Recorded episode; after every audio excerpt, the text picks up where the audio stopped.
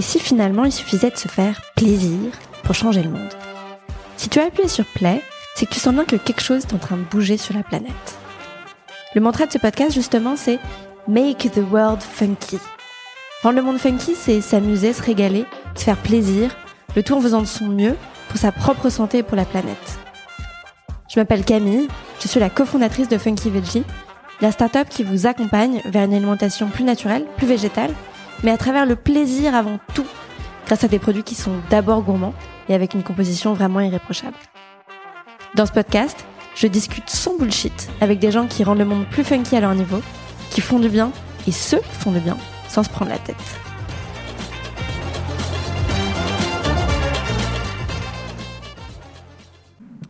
Bonjour à tous. Aujourd'hui, je suis avec Raphaël, qui est cofondateur de Yumi. Salut Raphaël. Salut Camille.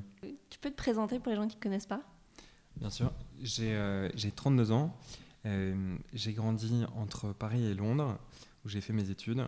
Et après mes études, avec un très bon copain, on a décidé de trouver un moyen hyper simple de consommer des légumes et de lancer Yumi, donc une collection de recettes de jus et de shots de légumes euh, pour permettre à chacun d'avoir sa petite dose au quotidien de façon simple. Super. Et ça fait quoi, 6 ans et demi que vous avez créé Yumi Exactement. En 2014. Comme pas mal de gens, c'est un changement de vie. Parce que tu faisais de la finance avant, je crois, non? Oui, j'ai l'impression que toutes, les. Euh, la finance mène à, mène à l'entrepreneuriat, ça c'est assez hum. certain. Euh, gros, gros changement de vie parce que j'étais euh, à Londres dans un basement devant mon Excel pendant 3 ans, 110 heures par semaine. C'était hyper. C'était aussi un grand changement par rapport à mes années étudiantes. C'était hyper intéressant parce que j'étais entouré d'adultes. J'avais 21 ans, donc j'ai appris à présenter à des adultes, euh, ce que j'appelais des adultes à l'époque, euh, euh, à structurer mes, mes, pensées, à analyser, à être entouré de gens qui venaient d'horizons très très différents. Donc j'avais fait ce choix à la sortie de, de la fac. Et, et, après trois ans, mais je m'étais fixé au bout de, de, partir au bout de trois ans pour monter un projet. je viens d'une famille qui, où j'avais observé mon père passer d'un métier d'avocat euh, qu'il avait exercé pendant 30 ans à euh, reprendre le domaine viticole familial, donc se plonger euh, corps et âme dans, dans une aventure entrepreneuriale. Et j'avais grandi aux côtés de ma mère qui avait monté à la sortie de, la sortie de l'école une école Montessori à Paris. J'étais son premier élève, donc c'était assez simple. Mais donc j'avais des parents assez entrepreneuriaux. Et Louis, mon associé, avait aussi une famille d'entrepreneurs, et donc il aspirait à ça. Et en en parlant tous les deux, on s'est dit, euh, allez on, se lance. Euh, feuille blanche, c'était vraiment... Euh, et c'était pas tant une opportunité de marché, c'est plus... On a redécouvert... Moi, j'avais ça depuis, depuis que j'étais petit. Ma mère me faisait boire des jus et des shots tous les matins au petit-déj. plutôt du radis noir et du gingembre, donc c'était un peu violent. Et Louis l'avait découvert un peu plus tardivement parce que sa mère était malade. Et ils se sont tous mis à boire des jus de légumes euh, à fond tous les matins. Et on s'est dit, c'est génial. Euh, c'est vraiment un produit du quotidien. C'est hyper bon, c'est peu sucré. C'est une nouvelle façon de consommer les légumes. Mais c'est une galère folle à faire chez soi tous les jours. Et si tu as envie de le faire chez toi tous les matins, c'est un peu comme la machine à pain. c'est la super idée, mais c'est euh, la machine qui prend la moitié de ta cuisine euh, pendant les deux premiers mois, tu t'en fais tous les matins, et puis ensuite tu la ranges dans un, dans un placard parce que tu n'as pas le temps de sortir ta brosse à dents pour aller nettoyer le truc tous les matins. Donc c'est dit, ok. Je témoigne. Euh, ouais, non mais c'est vraiment, enfin, et je sais pas si tu as eu la même chose sur le, fantasme de faire du pain chez soi, mais euh, c'est exactement, c'est le même syndrome. En soi, c'est une super idée et j'encourage tous les gens qui peuvent le faire et qui ont le temps de le faire surtout à le faire chez eux. Mais la réalité, c'est que la, majorité des gens n'ont pas le mm. temps et que tu finis souvent ta journée avec en n'ayant pas du tout réussi à atteindre le minimum qu'on nous recommande tous les jours, c'est-à-dire 5 fruits et légumes par jour. C'est le message que tu as entendu euh, matin, midi et soir en allant au ciné. Euh, et s'il y a bien euh, deux messages que les gens respectent pas, c'est 5 fruits et légumes par jour et manger, bouger. Et non, ce, qui est, ce qui est dingue, c'est que entre 2014, quand on s'est lancé, et, et aujourd'hui, chaque année qui est passée, tu as 1% de la population en moins qui arrive à respecter le minimum. Ah ouais comment, tu, comment ça se fait? On a des habitudes qui sont changeantes, on, on, consacre deux fois moins de temps au repas qu'il y a 20 ans, c'est énorme, c'est hyper structurel. on toute la journée l'importance des fameux 5 fruits et légumes. Ouais, et, le, et, le, gouvernement dépense chaque année euh, quasiment deux fois plus d'argent à diffuser le message. Mais c'est euh, une approche qui est paternaliste de la pédagogie. Mm. C'est il faut Et, tu, si tu proposes pas de solution derrière, bah il n'y a rien qui se passe. Mm. Donc il y a un gap qui est. On a observé qu'il y avait un gap qui était grandissant entre ce que les gens veulent faire et ce que les gens font de ce point de vue-là. Euh, et on est tous les mêmes. Je veux dire, euh, si tu demandes à, 100 personnes dans la rue si elles préfèrent les frites ou les haricots verts, bah, tout le monde, la plupart des gens vont te, vont te répondre les frites. Donc et pourtant, tout le monde, j'ai un vrai gap aussi entre la vision, et on est, on est, on est tous concernés, hein, entre la vision qu'on projette de soi et des habitudes qu'on veut mettre en place, et ce qu'on fait dans les faits. Moi, je me souviens de faire euh, des dégustations, des animations en magasin, en supermarché, et d'avoir des gens qui me disent euh, non, je mange pas de sucre, et d'avoir euh, des pépitos dans leur, dans leur sac, tu vois. Donc, et, et, même, je me souviens d'une étude qui m'avait trop marqué. La SNCF Nures, qui gère les wagons-bars, fait, des études tous les ans sur les envies des consommateurs et tout pour les wagons-bars. Et en fait, tous les ans, les gens disent qu'ils veulent plus de végétal, plus de naturel, qu'ils veulent devenir végétarien, machin. Et en fait, dans les ventes, ils vendent 80% de crocs. Exactement, ils vendent 80% de Mars versus les, les, les, trucs un peu plus clean. et donc, comme ça appartient en partie à l'État, ils sont obligés d'avoir ces marques un peu françaises, un peu euh, tu vois, bio et compagnie. Mais dans les faits, c'est pas du tout elles qui font leur chiffre d'affaires. Et donc, il y a un gap entre ce qu'on veut faire et ce qu'on fait. Euh.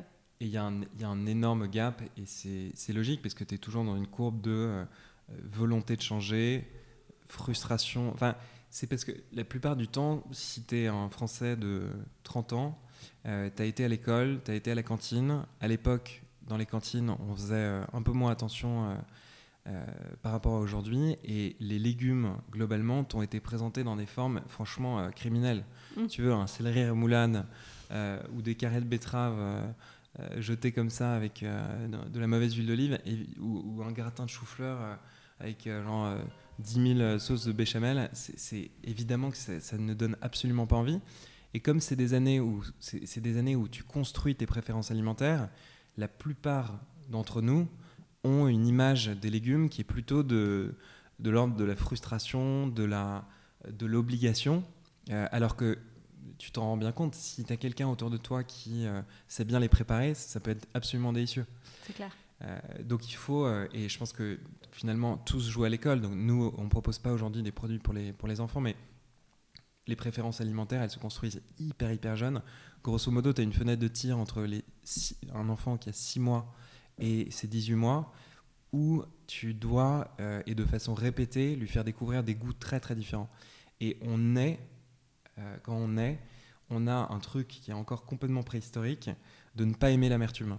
Parce que dans la nature, la plupart des choses qui sont amères sont, sont des, poisons. Et mm. donc naturellement, l'humain n'est pas euh, habitué à l'amertume. Et quand tu prends un légume, c'est généralement amer parce que c'est pas sucré, c'est pauvre en sucre, c'est pauvre en sel, c'est pauvre en gras. Et donc la seule chose qu'ont les légumes, grosso modo, c'est plus d'amertume qu'autre chose. Et c'est comme, comme le café, c'est des, des, produits auxquels tu peux devenir accro, mais il faut avoir des expositions répétées. Mm. Donc le café, au début, tu kiffes pas. Et puis, euh, au fil du temps, la plupart des gens deviennent accros. Ou le vin rouge avec euh, très tannique, ou même ou la bière, ou, euh, et des exemples comme ça, il y en a plein. Et je crois que tu es devenu papa récemment, ça veut dire que tu... Non, ah non, mais mon associé a fait ah, ça pour moi. Euh, il en a eu trois en, trois en ah. deux ans. Et du coup, il, il expose ses enfants euh, à une tonne de légumes. Ah non, mais je pense que c'est vraiment des, des, petits cobayes comme moi je l'ai été, pour, et moi et mes frères et sœurs l'avons été. mais c'est marrant parce que je pense que c'est un moment de la vie quand les... Il y a, y, a, y a quelques moments dans la vie où on change radicalement ses préférences alimentaires. La première, c'est quand tu pars de chez tes parents et que tu. Mm. Euh, tu, là, généralement, tu, bouffes moins bien que qu'avant. C'est clair, tu as la grande débâcle. Exactement. ouais, exactement. Donc, disons que tu as 50 grandes débâcles. Ensuite, certaines personnes se mettent en couple et euh, redécouvrent la cuisine à deux. Et donc, à ce moment-là, tu introduis plus de diversité dans ton alimentation. Mais le grand, grand moment où les gens changent leur alimentation, c'est quand euh, ils ont des enfants et ils se disent je vais pas empoisonner mes enfants en leur mm. filant des saloperies. Il faut absolument que je leur fasse bouffer des trucs bio. Et par ricochet, du coup, tu dis ok, si je nourris, si je donne à mes enfants du bio, je vais, je vais pas non plus m'en priver, je vais pas m'empoisonner non plus. Mm. Donc tu as une prise de conscience à ce moment-là.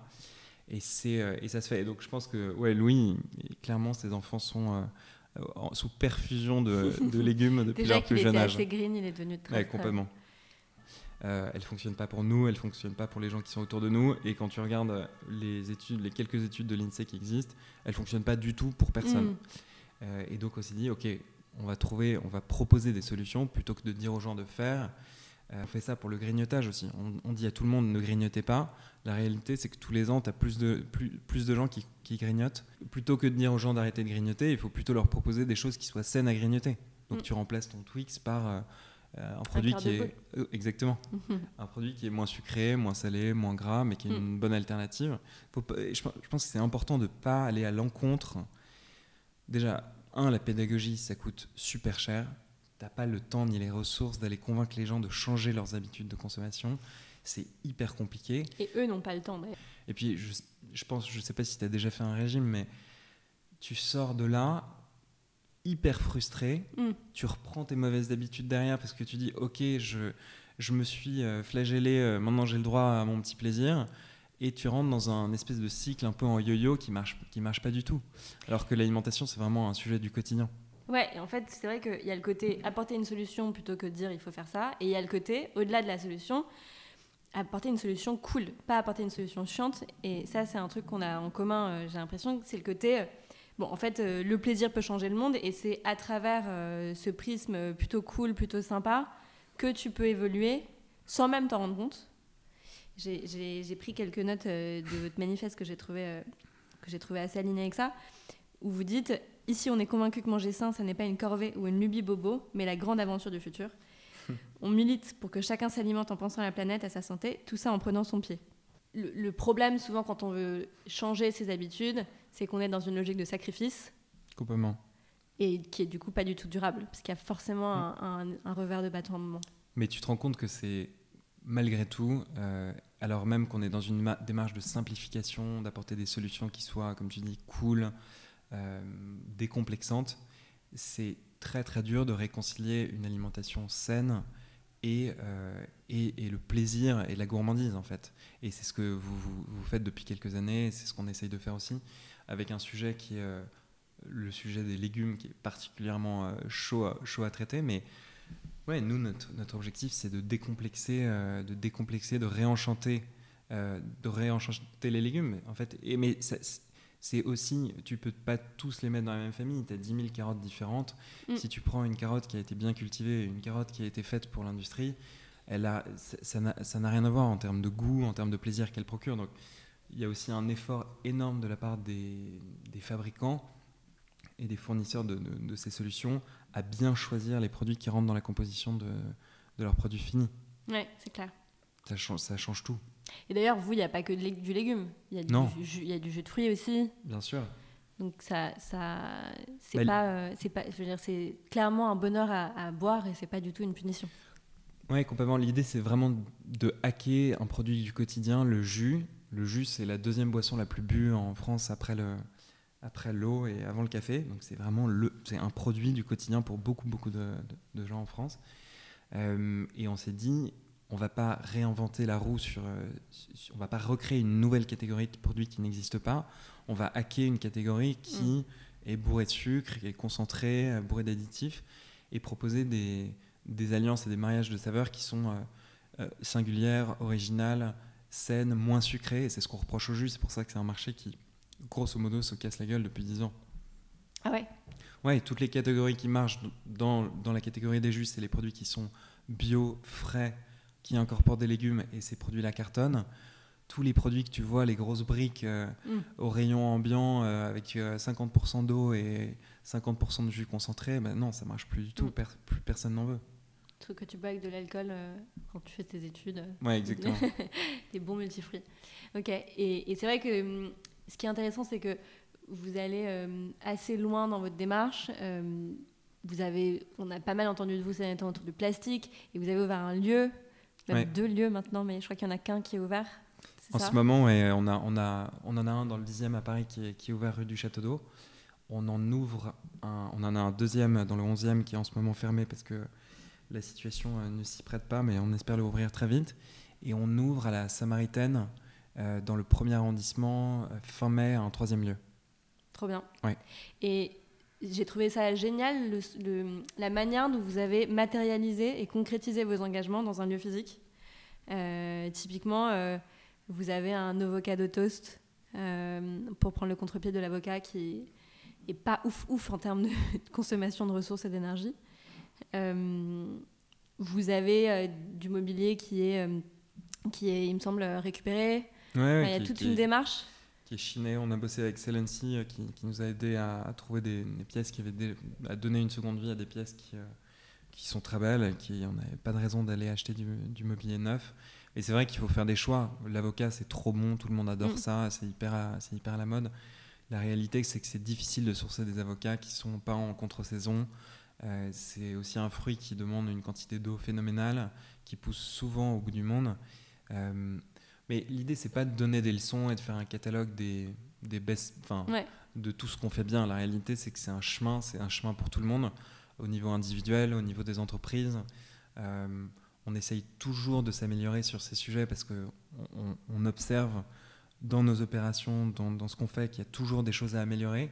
Euh, et, je pense que la meilleure manière de, changer le monde, c'est de le faire par l'exemple. C'est pas, pas oui, c'est une sorte de laboratoire. Euh, ouais, c'est pas pour donner, tout le monde.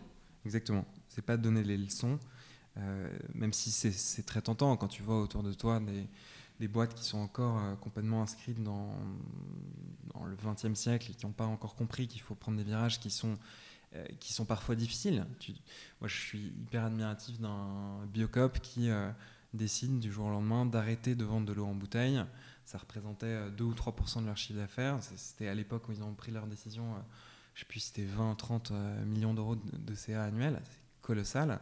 du jour au lendemain, ils ont dit, OK, on arrête. Et, ce genre de décisions qui peuvent être à court terme des décisions mm. difficiles pour le business, euh, elles sont hyper engagées, euh, elles ont...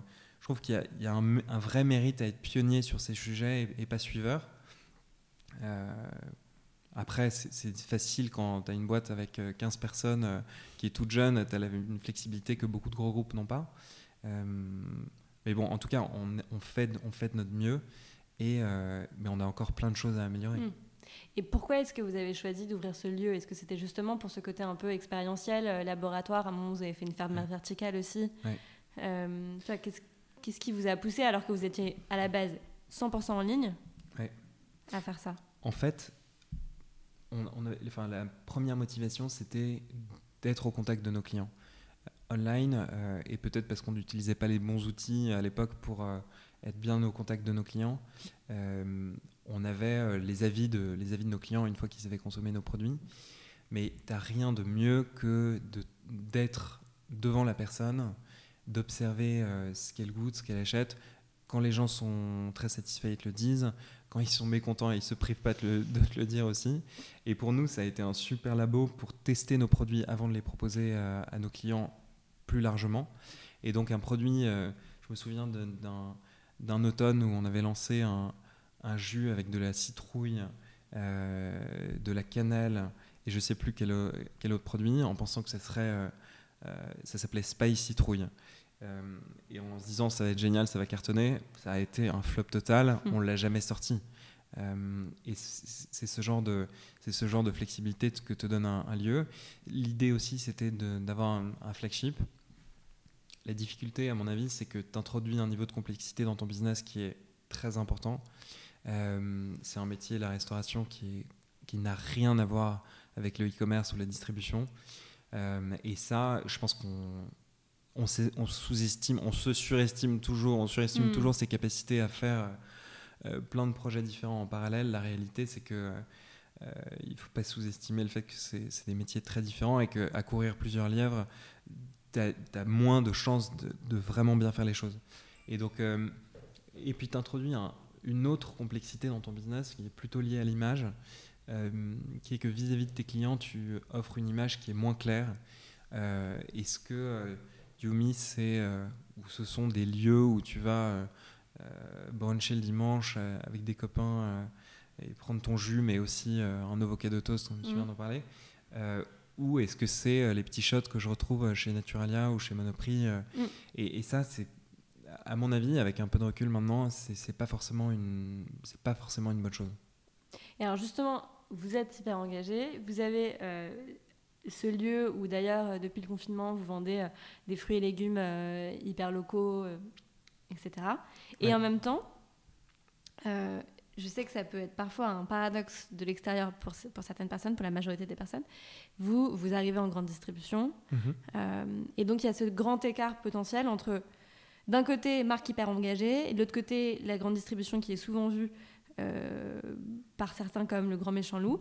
Euh, et, on est les premiers concernés, puisqu'on est une marque engagée en, grande distrib. Pour toi, pour toi, une marque engagée en grande distrib, c'est possible?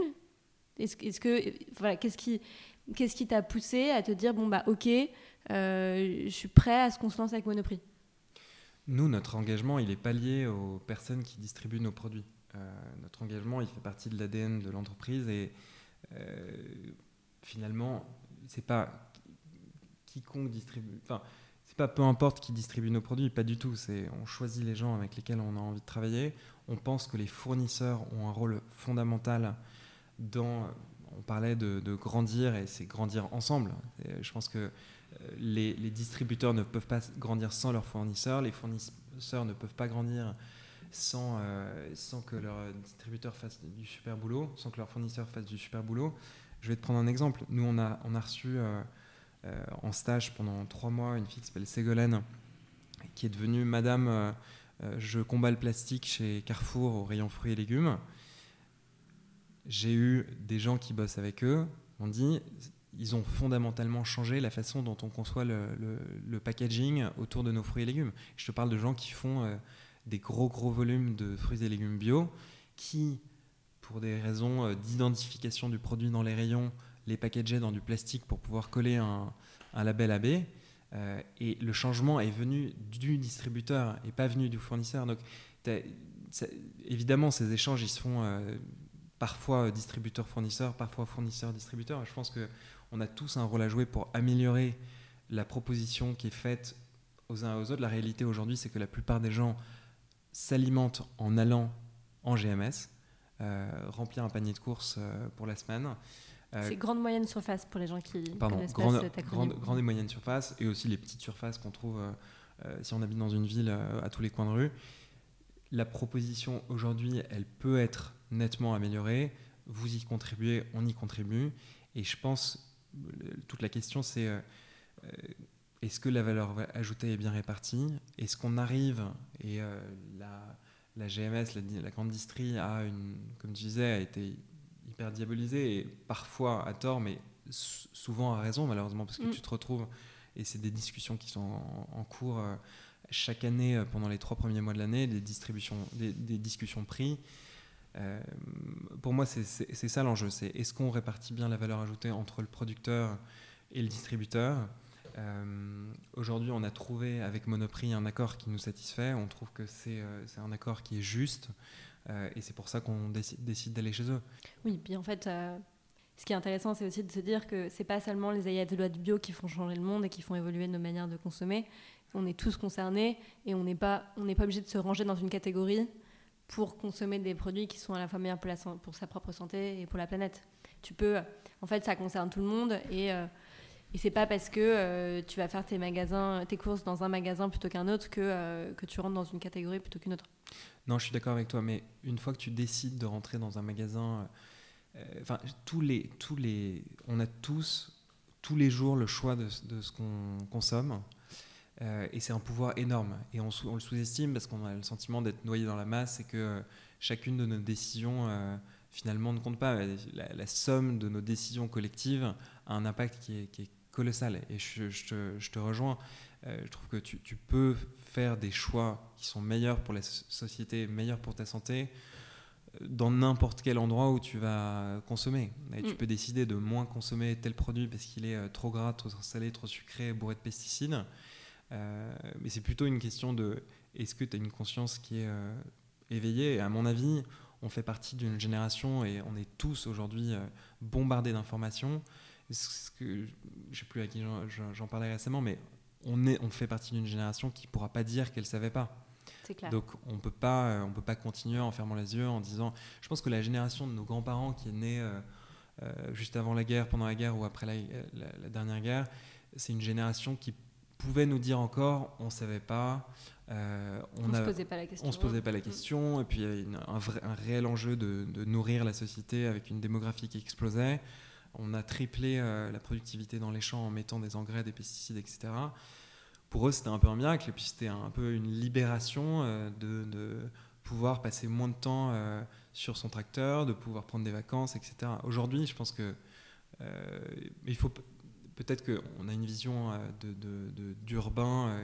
De, c'est difficile de, comprendre la réalité de ce que ça veut dire, des impacts, que ce que ça veut dire derrière en, amont. Mais on a, on a un vrai, on a tous un vrai pouvoir quand on rentre dans un magasin de consommer des produits qui sont euh, pas seulement meilleurs pour soi, mais meilleurs pour la planète. Mm. Tout à fait aligné. Et j'aimerais bien qu'on finisse un peu sur toi, Raphaël.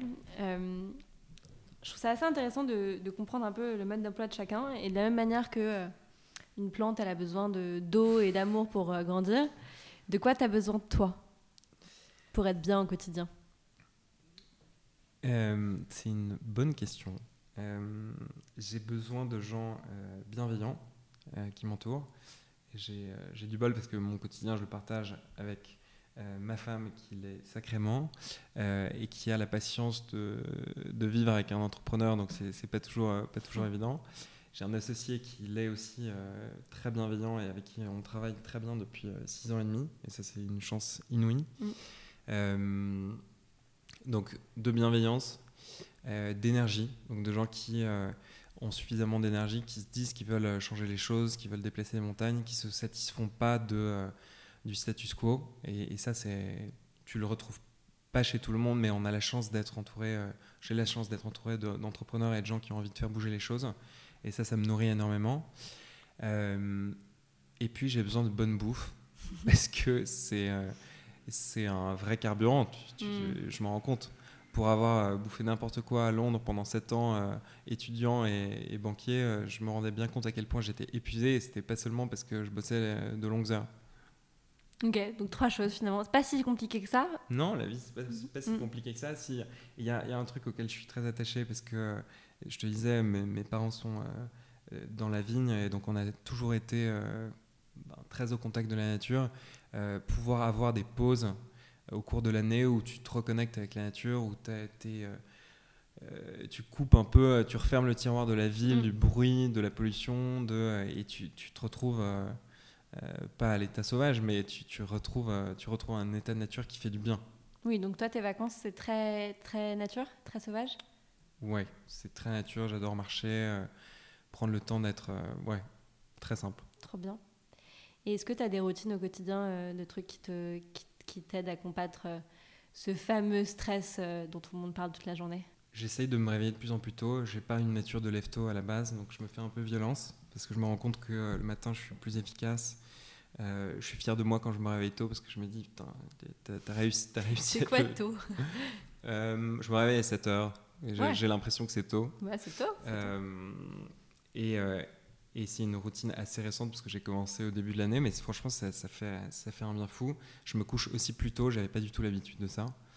Euh, c'est pour ça que tu m'as calé un petit déjeuner à 8h, euh, c'était pour te motiver. exactement, mais du coup, tu es un peu forcé.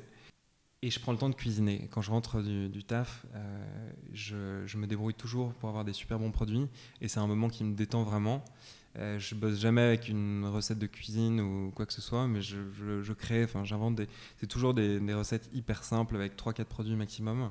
Euh, et ça, c'est un, une vraie routine au quotidien parce que je le fais tous les jours. Euh, et ça me plaît beaucoup. Trop bien. Alors, dernière question. Ce podcast, il s'appelle Make the World Funky. Ça veut dire quoi pour toi? Ça veut dire être capable de trouver dans tout ce bruit, dans tout ce, euh, le stress un peu dont tu parlais, dans cette ambiance qui peut être parfois un peu morose, c'est vrai qu'on peut, si on regarde autour de soi, on peut se dire euh, euh, le monde, qu'est-ce qu'on est en train de foutre avec notre planète, on est en train de, tout détruire. C'est de trouver la lumière là où il y en a, et il y en a beaucoup. essayer de s'entourer de gens qui cherchent cette lumière, des solutions euh, et de le faire avec humour, en faisant sourire, parce que finalement, tu peux traverser la vie en, en étant accablé, euh, en observant des choses qui, qui, vont mal, mais tu peux, tu peux toujours trouver des, des choses qui vont super bien, et c'est ça qui est funky. Merci beaucoup, Raphaël. Je t'en prie. Merci beaucoup pour votre écoute. J'espère que ça vous a plu. N'hésitez pas à mettre euh, des étoiles sur Apple Podcast ou un petit avis. Ça nous aide énormément à diffuser ce podcast, à le rendre plus visible. Et puis euh, à me dire ce que vous en pensez, que ce soit euh, par mail, camille at funkyveggie.fr ou en m'envoyant un petit message sur Instagram sur mon compte Camille Azou. Merci